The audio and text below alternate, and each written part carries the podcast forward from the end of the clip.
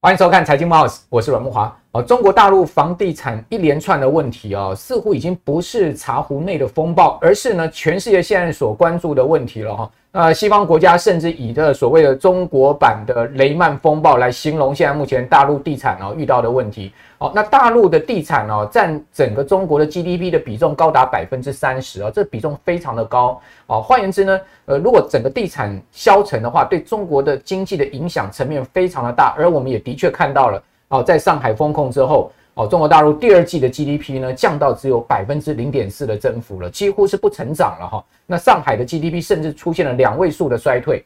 那同时又爆发了这个呃这个地产的问题啊，那是不是中国大陆下半年的经济情势非常看绿呢？哈，那呃七月越演越烈的这种断尾楼断供的风潮哈，那这个包括了这个业主啊，就我们一般大陆叫业主了，就我们的一般讲买房的人啊，拒缴房贷的抗争，现在已经遍布到整个中国二十五省哈，那对中国当局所产生的压力非常的大。那根据中媒第一财经哦，他们的报道说，第一财经研究所啊，他们出了一个半年报哦，说中国在下半年将会面临到所谓的三大风险、三大地雷了哈。第一个包括疫情的这个所谓的清零政策受到很大的挑战，第二个呢，就房地产市场跟中国青年的失业率。我们来看一下这个手板，大家发现哇，这个中国大陆的城镇失业率的情况似乎还好啊，这个稍微下降到呃百分之五点五。但是呢，各位看到十六岁到二十六岁这个所谓的青年失业哈，这个年纪阶层的失业率居然攀升到了将近百分之二十了，就是说五个人里面有一个屌丝找不到工作，中国大陆叫屌丝了 哦，找不到工作，每天只能在家里吃泡面哈，玩手机，是这样的一个状况吗？甚至连手机费都要缴不起了，会是这样状况吗？那同时第二季的 GDP 掉到只有百分之零点四的增长，这可以讲说是一个所谓这个雪崩式的一个 GDP 的下滑。啊，同时呢，这个呃烂尾楼现在已经延烧到二十五省，有九十一个城市哦，都发生了这个烂尾楼的事件了。外界估计说，这个抵押贷款的危机如果持续下去，标普啊它就有统计出，如果说这个停贷潮恶化哦，最差最坏的状况恐怕会有二点四兆这么大的一个数字哦，这个是人民币哦，这个抵押贷款会面临到风险，这占了整个抵押贷款的比重，整个中国大陆金融机构的比重呢达到百分之六点四哦，这可以讲说是。非常大的一个风险哈，那至于说中国大陆的楼市风险有多大哦？那所谓的中国版的雷曼风暴会不会发生呢？哎呀，我们今天就要请到了曾经见证过而且参与过中国所谓的这个楼市狂飙盛世的富妈妈十方来到我们的节目现场，跟大家现身说法一下哦。他是怎么看中国的楼企？我们不然讲现在楼塌了哈，他怎么看楼企？现在开始哦出现房产。呃，这样的一个危机，而所谓的西西方所谓的中国版的雷曼风暴到底会发生？十方你好，大家好。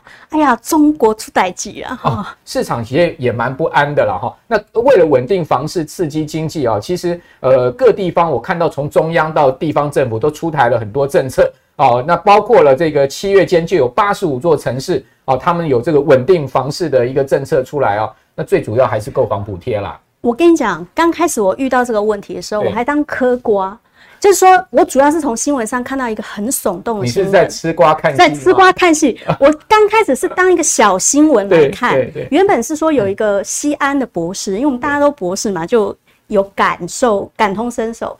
他说他写了一篇一万两千字的论文，那个论文题目我觉得很新鲜，叫做论“论”哈，论文都是这样，论什么首付款被建商挪用。之合理性写了一万二，首付款被建商挪用，头期款被挪用，根本就不合理啊！怎么会有合理性呢？所以我刚开始看到的时候，觉得那是一个小事情哈。结果后来慢慢就看到说，哎，不对，好像又发生了。河南郑州有大概四百个博士、硕博士，在同一个社区里面开始维权，他们在 YouTube 上或者是在他们的微博上面拍视频、抖音。我想说，博士还要穿那个超人装，然后去做那种搞笑，可见这件事情大概很严重。嗯，所以我就开始往下扒这件事情哈。我往下扒，以为说它只是一个意外或一个小区域，发现不是哈。野村证券说，其实从二零一三年到二零二零年之间，整个中国的预售屋，就是说还没盖好的房子哈，真正完工的只有百分之六十。也就是说，其实这个没有把房子盖完、哦、这件事已经有一段时间了，但是最近其实是恶化，就是二零二零年之后恶化，就烂尾楼的问题在最近最近恶化。那我给大家看这个表，其实我查到这个表的时候非常吃惊，上面这个是一线城市，这个是二跟三，嗯，你有没有看到从这个时候开始，不管一还二还三都往下，价跟量都跌，也就是说没有人买，没有成交。嗯这是非常严重。我大概我到中国，阮大哥，其实我从二零零三年就到中国，嗯、我一直待到了二零一四年，待了十多年了，待了十多年。嗯、我正好是房产大飙，对大飙的时候，所以完全参与这个泡沫里面。我只有在二零零八年的时候看过一线城市这样跌，量价齐跌，所以我那时候就知道啊，待机大概多掉啊。嗯、本来以为是个小事情，现在看起来是全范围的事情。嗯、这个事情值得我们好好来了解一下。好，那我们刚刚讲说。中央也看到了这个问题的严重性嘛，说，哎，这个人民银行要筹款一兆，哦，来解决所谓现在目前大陆这个房企的问题了。因为，哦，这个所谓的呃烂尾楼潮，它除了涉及到业主，就是买房子的人，也涉及到房企的所谓资金流的问题，它牵涉的层面非常的广，甚至包括地方政府的所谓土地财政，全部都牵扯在里面。那中央要出来收烂摊子，说要拿一兆人民币这么大的一个金额啊，说，呃，要来处理这个问题。那我们也可以看到，哦，中国。在不断的刺激房市啊，希望能稳住这个状况的情况底下，事实上大陆的这个房企他们的销售情况并没有明显上来哦。这个就刚呃十方给大家看到那个整个价格是其实持续在下滑的嘛哈。嗯。那甚至大陆也祭出了说不准涨也不准跌这种所谓限涨限动力啊，那房产市场不是变成僵尸了吗？啊，你可以看到说呃这个今年一月到七月啊，这个百强房企就一百大房企啊。他们的单月业绩的变动跟比较情况，我们可以看到那个柱状图啊，哦，从二零一九年到二零二零年到二零二一年，那呈现的是阶梯式的这个上升，哦，就这这个实际上三年他们的销售状况是不错，到今年你可以看到那个数字嘣一下掉下来，这个掉的非常的呃重哈。那掉的一个情况是很糟了，各位可以看到这个呃趋势图，你也可以发现，哎，它其实并没有因为刺激而上来哈。那代表我要补充，不动嘛。我要补充一下，其实它不是没有救哦，嗯、就是它一路往下掉，销售额也没起来，面积也没起来。对，其实它就是了。这么多次，你看看，这是统整出来的。OK，这是刺激政策出。这两年内，你看有一百多次的刺激政策，嗯、而且范围不仅仅除了一线城市没有放开，就是上海跟北京它不敢放。嗯、除此之外，你看什么连东莞它都在放了，嗯、二线城市它也在放，他拼了老命就是放宽购房资格，对，让你多贷款，对，拜托你再去买。哎，没有刺激起来，所以这件事情其实很严重。我常常讲。我们其实并不了解中国，嗯，房子在里面待十年，所以我现在来告诉你啊，啊，房子对中国人来讲不是我们台湾人认知的那个样子而已哈，他们不买房就跟兔子不吃草一样严重。非常严重。OK，所以呃，兔子不吃草会饿死，不买房会会也会饿死，就所以这是因为它的社会其实跟我们有一些不一样的地方啊、哦呃。所以我现在今天来就是要告诉你那个秘密是什么。台湾年轻人是不想买房，对，中国大陆年轻人是拼了命一定要买房。那有原因，你知道为什么？因为它直接跟你人生的未来挂钩，小孩子的祖宗八代到未来的。这边就要问一下十方，因为你毕竟参与过这个十年的房。中国大陆房市的这个盛世，嗯、对不对？哈、嗯，你可不可以告诉我们，就是说，呃，中国大陆房市到底有多夸张？它是怎么炒上去的？大部分人并不了解哈，中国的学制跟我们不同。嗯、我们大概是小学就说我就近读，对不对？嗯、中学你还可以跨区读，对。可是在中国原本的制度里面是不能跨区的，所以就是说你小学一旦进去之后，国中就在那一区念，然后对就对那一区的高中。可是它的教育资源非常不平均。我我给大家看一个表，这个是北京，北京是他们第一大城市哈，对考上六百五十分。对，二零二零年考上六百五十分。我跟大家讲，六百五十分什么概念？六百五十分上不了北北大跟清华啊，北大跟清华要六百八。那可是六百五可以上什么？像什么浙江大学了哈，复旦啦，复旦也不错，武汉可以，所以有点像是他上不了台大，可是可以上成大。OK，那是不是就是好学生了？好，那这些学生里面，你有没有看这个蓝色的？百分之八十都聚集在两个区域，北京两哪两个区域？叫海淀区跟西城区。我图给大家看，就只有这里。哦，最核心的区域，只有这里。百分之八十考上名校的学生只聚集在这一区，哦、而且他从小学开始就必须进这一区，才能在这里慢慢考上去。其他区你要考上那些好学校的几率是低到可能一百个里只有一个。所以你如果没住在这两个区，你不要想上名校就就，就代表你连成大都没有。哎，你不要想上名校，所以你看那、哦、那个刺激是非常剧烈。那这两个区的房价一定贵吧？有多贵呢？贵到这个程度，一平五百万啊！一坪五百万，各位同学，比地堡还贵 double，比地堡还 double。我跟大家介绍，北京有一间最有名的小学，叫北京第二实验小学。哦、那那里面小学生有多厉害呢？就是小学六年级毕业的时候，他可以有托福九十分。哇，托福九十我都不知道有没有，可以用英文英文讲三国就对了。大概可以认八千到九千个单字啊。你有看到一个那个大陆小女生用用英文讲三国吗？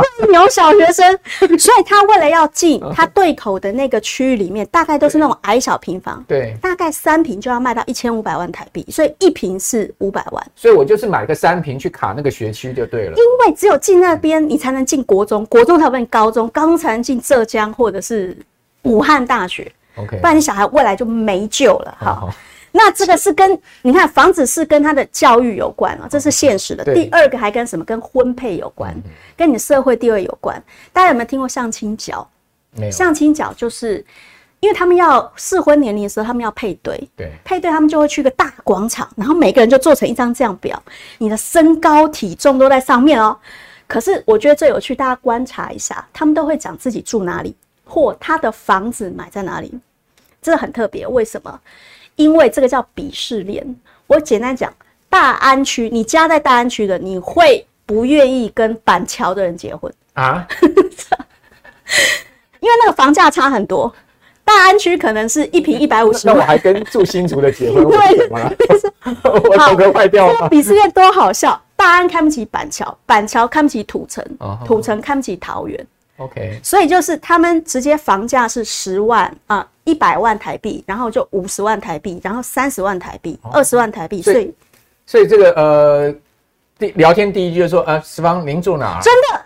真的，真的，第一家是哪个小区？你家在哪里？对，哦、所以你看，他这个表上，他会说他住在淮海路。哇，那淮海路是好、啊、超级中央。然后这个男的就会说：“哎、欸，我住在黄浦区，黄浦区是黄浦江旁边，对，所以大概也接近中心的地方。欸”怪不得我有一次到上海去哈，到那个人民公园啊，我可以看到一大堆那个老先生、老太太，那个就是。他们就坐在那个呃这个走道边，然后拿一个牌子坐在那个地方。那是他儿子。那上面就讲说他要替他儿子女儿征婚。对，那是他。真的。他们会这样配对，所以你看房子的区域直接影响婚配的对象，小孩子的未来。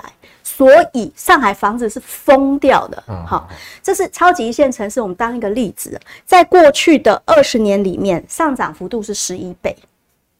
哦，所以所以十方你也赚到这十一倍。哎，我我不能这样讲，但我在二零零四年开始进去，我二零零八年买，那那好歹也有七八倍吧？对对对对，Okay. 这我们就不要讲太太多。对，但大家可以看到，我有个朋友，我记得我刚去的时候，哎，你知道我二零零四年刚去中国，对，一条黑人牙膏大概是五块钱，五块钱台币哈，然后我去，呃，我记得一瓶可乐是十块。所以你看那时候物价有多低，所以他那时候一栋三房两厅的上海郊区的房子，大概卖三百四十万。你知道，二零二零年就是完全按这个顺序来跑哈。二零二零年我回头去看那套房子，一模一样的哦，他现在卖三千四百万。所以就是说十五年左右，十五十六年，它约莫涨了十倍。就讲到这个第一次到上海哈，我个人呢是三十五年前第一次到上海，三十五年前他就知道我比大比你早十几年前去，那时候一碗豆浆好咸豆浆一碗一块人民币，好便宜。哦，哎对不起五毛人民币，五毛。五毛人民币零点五元人民币，便宜好这个我记得我第一次到上海那时候还没有那个呃浦东机场啊虹桥机场下来。满街都是脚踏车啊，又没几台车。脚踏车真的，满街都是脚踏车，没几台车。然后那那个年代的三十几年前的上海，它其实基本上还是用那个收水肥车了。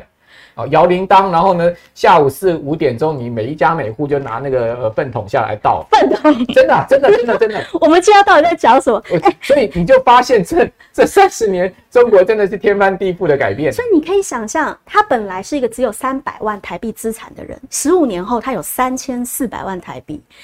对一个上海人或对一个中国人来讲，他的中产阶级的资产是大幅上升，他又房子又直接让他赚到钱，又影响小孩子的就学，又影响可能老人以后看病医疗，又影响婚配对象，所以房子对中国人来讲的意义是非常非常是一个完全社会地位的象征。你的人生其实是绑在那套房子上，讲白了就是这样。可是我们今天要要考虑是说。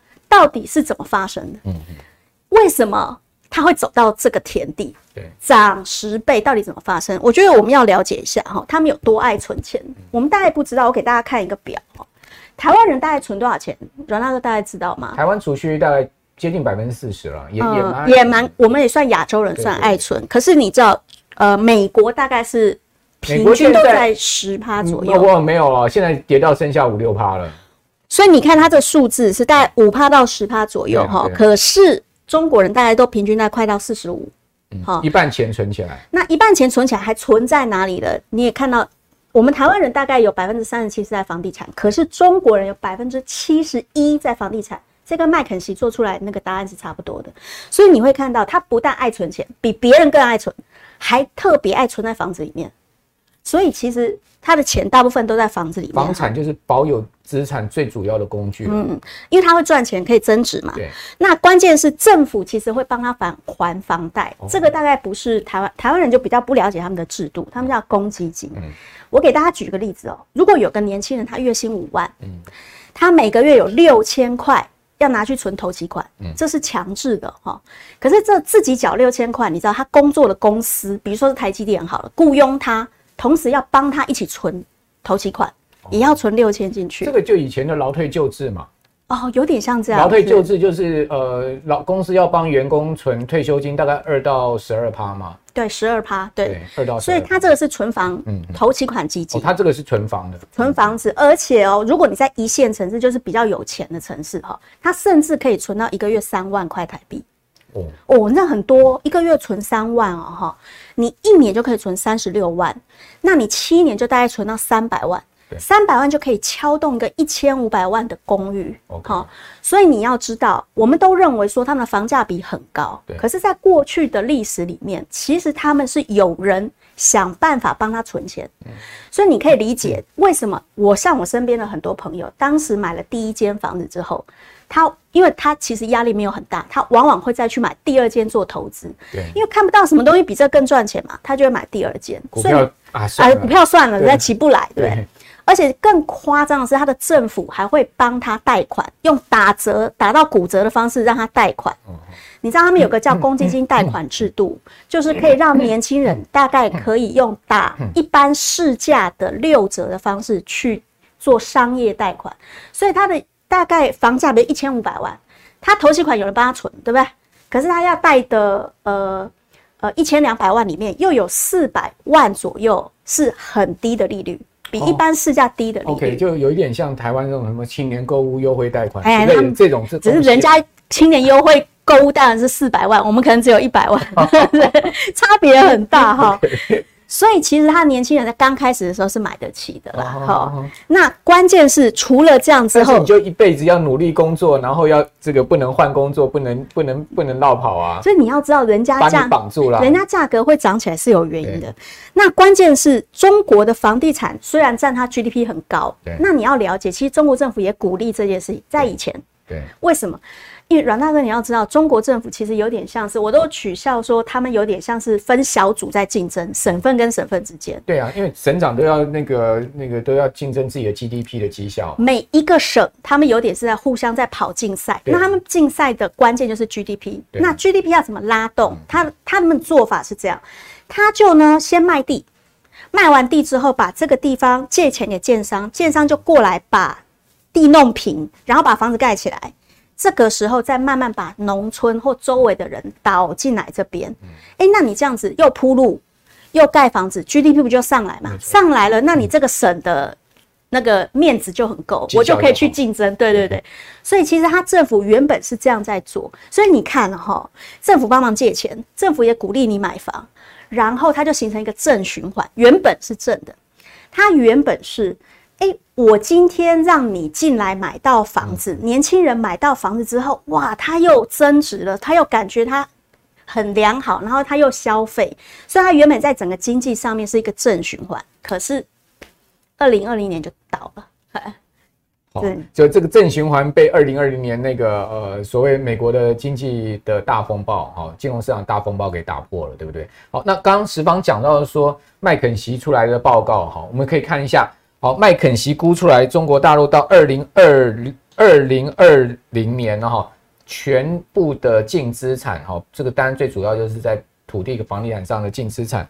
高达将近一百二十兆美金了哈，这个是远远超过美国的净资产。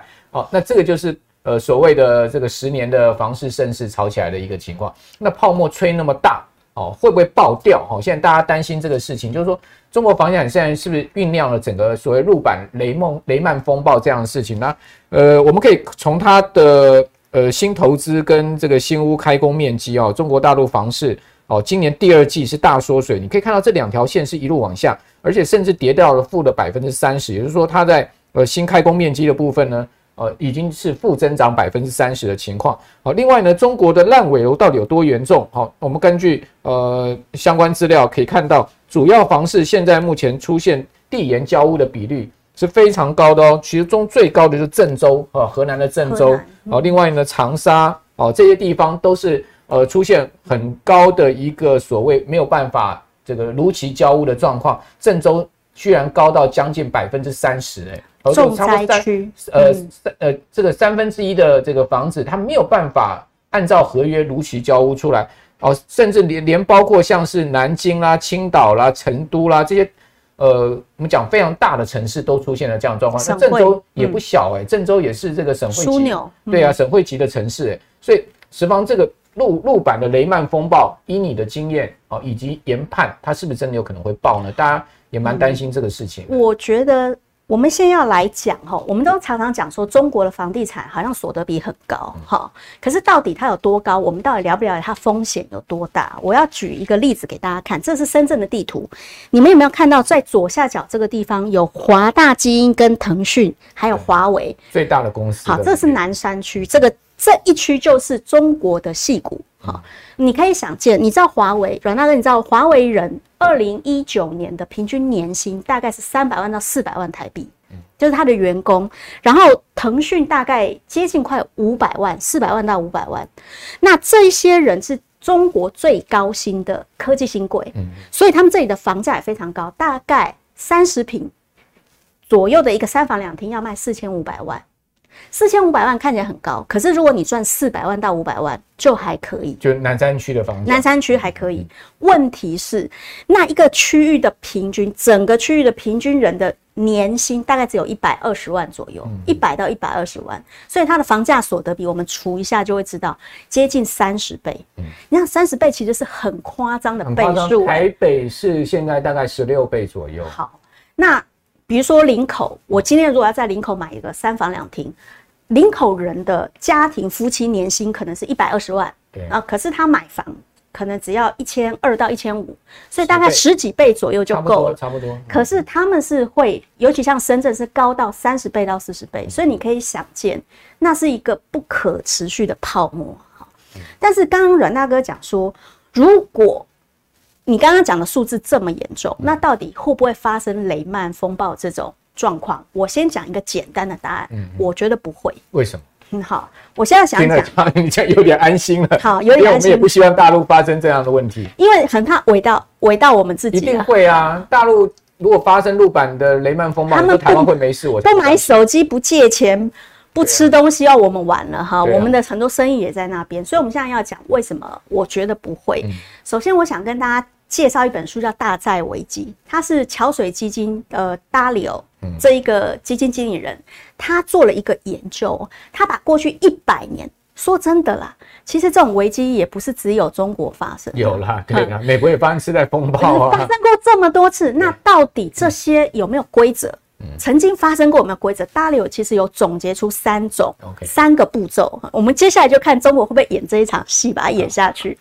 哪三个步骤？第一步叫做，如果发生这种债务危机的时候，第一步，这个国家会引导它的货币下跌，嗯，而且它的下跌速度不是快的，大概会在两年贬值十趴，就。呃，慢性贬值，慢性的贬值，贬值十趴之后，慢慢的，它会把泡沫挤掉。在这个过程里面，下一步叫就叫做说，它把货币贬值之后，然后它就慢慢的把它的债务用其他的信用方式把它砍掉哈。那砍掉之后，慢慢会进入的状况是，首先会发生房地产会先崩跌。好，因为货币贬值嘛，人民币本来值钱嘛，开始变不值钱，大家就会卖房子，然后逃出它的股市。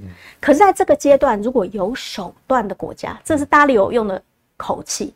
他说，如果他有手段，他就会引导这个货币是慢慢流出，不要突然抽出去。也就是说，不要突然发生那种暴跌百分之七十这种事情，让消轰是慢慢消掉的。那这时候债务也会慢慢减轻。那货币也慢慢贬值，到第三阶段，好，第三阶段货币贬值到某种程度足够便宜，就像现在日本一样，足够便宜的时候，人们会再回来。哎呀，他的房子也变便宜了嘛，对，土地也变便宜了，人工也不贵了，吸引资金进来，他再回来，这样债务也解决了，然后人也回来了。大力欧说，整个债务危机，他归纳四十五个国家会是这种周期。嗯、OK，好这个也很有道理了。哦，就是说。美国当年也是这样子嘛，对不对？好，先让这个次贷风暴发生之后，让美国房价大跌之后，哎，大家发现美国房子够便宜，哎，又进去买美国房子。慢慢对，就是它会一个循环，慢慢就回来哈。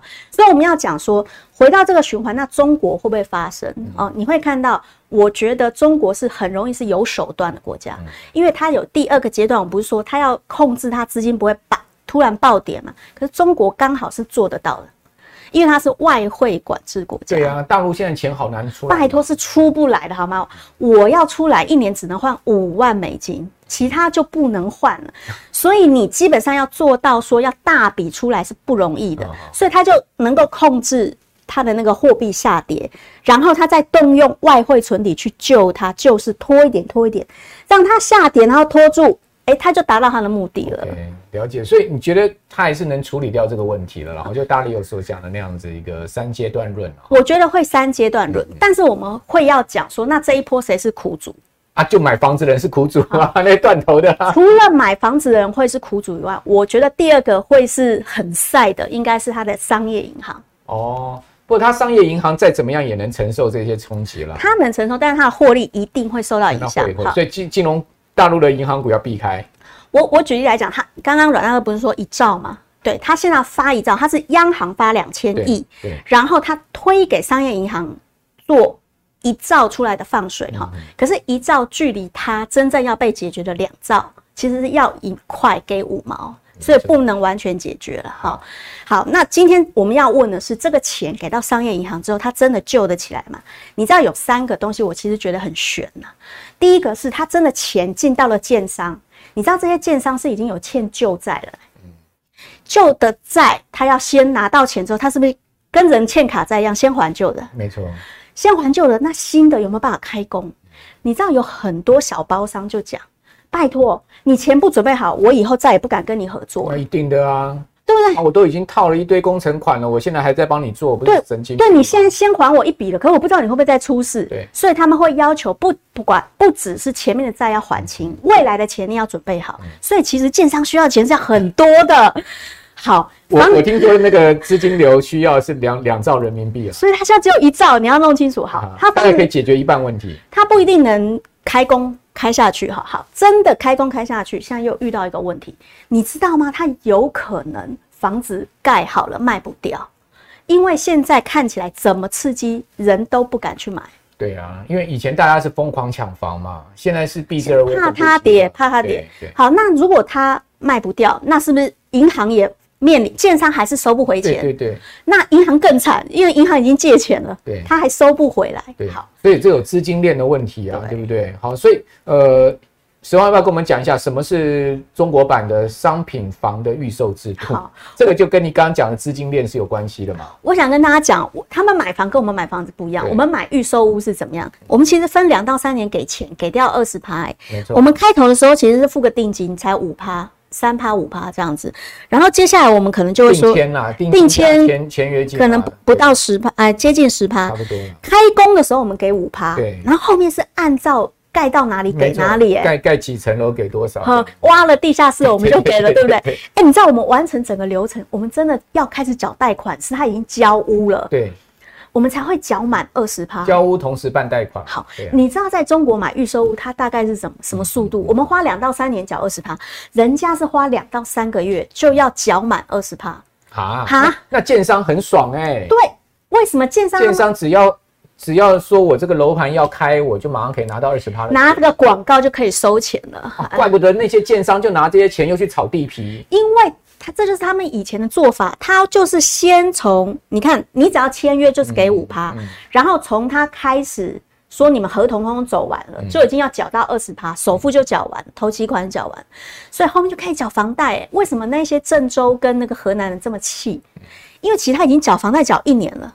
房子连影子都没有看到，他就把那些那个业主当盘呐就丢了哈。不是业主就买房的人呢，这是他们以前的模式，因为这个模式以前是可行的。对嘛？以前建商赚那么多钱，就是拿这些钱然后去炒地皮嘛，在炒地皮，然后再再这样一直滚，一直滚，一直滚。我以前曾经对港股中的红筹股中的地产，中国地产股做过资产负债表的分析，嗯、我当时就觉得很奇怪，哇塞，你知道他们的资产负债比有多高吗？大部分。九十，对啊，我还找不到几个八十的，那八九十以上啊。结果你看，为什么它可以这么高？就是用这种预售制度，因为它先开盘，然后就收钱，收钱之后，它先不盖哦，它就往下一块地再买。而且他们的建设公司还去搞一些什么那个理财公司嘞，哎，还可以再收，还还还可以用理财公司的名义再去吸金嘞，然后呢，在香港又发美元债嘞，到处吸，吸到现在整个要不要康啊？然后我，所以我跟大家讲哦，我觉得这是一个他们特殊的制度的风险，嗯嗯、这也是他们造成这个原因的关键。可是我我还是要讲回来，对啊，还是要讲回来，还是要讲回来，到底会不会 crash？我跟你讲哈，你们可以看到，在过去一百年里，美国衰退了十二次，嗯，可你知道中国衰退几次？嗯、其实只有四次。啊，中国只有四，过去一百年中国只衰退了四次，这次也快衰退，这次 要零点快快快快，可是。你有没有看到过去这三四十年，其实它从来没有发生过。所以我这样讲，习近平也是新手，他怎么去应对这一个衰退跟这个债务的过程？我认为他会走 Dalio 的那个顺序去发生。Dalio 跟北京关系也很好了，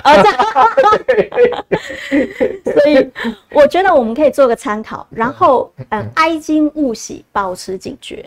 好，那也就是说，等到大陆房产真的是跌到一线城市了，北上广深都出现房价大跌，终究还是会有资金进去要去接这些楼盘，对不对？哦，我觉得会，呃，它会被控制住，然后。可是关键是它面临的不确定性太高了，嘿、嗯，而且它就足以对信心不定不停的凌迟。好，那当然我们也不希望大陆发生这种状况，好，就是说整个本土金融风暴爆爆开，我们也希望说大陆能真正把这个问题 control 了，因为毕竟现在目前两岸之间的关系也不是那么和谐。哦，甚至可以讲说非常紧张的情况。好，那如果在夹杂了一个大陆的经济跟金融市场整个呃所有问题爆开的话，那我会更担心两岸的情势。我们就不要站在大象旁边，如果大象倒下来，我们很怕被压死，可能压成肉泥都有可能，不要说被压死了，要变霸变啊。好，那另外就是最后要提醒，我们今天很非常谢谢十方这么深入的分析，也生动了，很很这个一手的这种观察经验跟大家分享哈。那最后呢，我其实也要提醒大家，就是说，呃，其实持有中国房地产的基金跟 ETF，我们其实也要很多。刚刚你刚刚也谈到了嘛，对，不对？资产负债表现在真的是不能看呐，哈。那甚至有现金断流的问题，所以这个表就提供大家参考，我就不一一点名了啦。哈，我们都可以放在我们的 FB 上面哈，我们的这个相关的资料库上面，大家可以去查询哈。我们这也是根据媒体的公开资讯所取得的哈，很多档哈，这个各家投信几乎都有，那他们也。呃，这些基金 ETF 他们有投资一些中国的地产的公司了哈，所以也请大家注意他们可能后面的净值的表现。如果您手上有这些基金 ETF 的话，可能也多留意一下他们的这个波动跟净值的表现哈。好，那今天我们呃这个请到富妈妈十方哦，这个十方是真正参与过中国大陆房地产盛世，事实上我也。看过哈，我是没参与了，我没像你真的这样投入到房地产上去、嗯、哦。我是看过那个中国大陆房价是怎么涨的，所以你刚刚所讲的，我真的是心有戚戚焉了哈。那也毕竟我这个最早哈到大陆去三十几年前，我到上海去的时候哈，我看到我从这个呃黄浦江哈，我站在那个呃浦西往浦东看哦，我可以跟各位讲，跟我前两年去站在浦西看看浦东。哦，那浦西这边完全是一样，就沿江的这条，这个大家都知道，那个看浦东那个地方哈，完全都是一样的楼盘哈。但是你我那年代看浦东是一片平地哦，没有一栋大楼，是整个是平的哦，才有一两栋大楼刚刚要好像要冒起哦。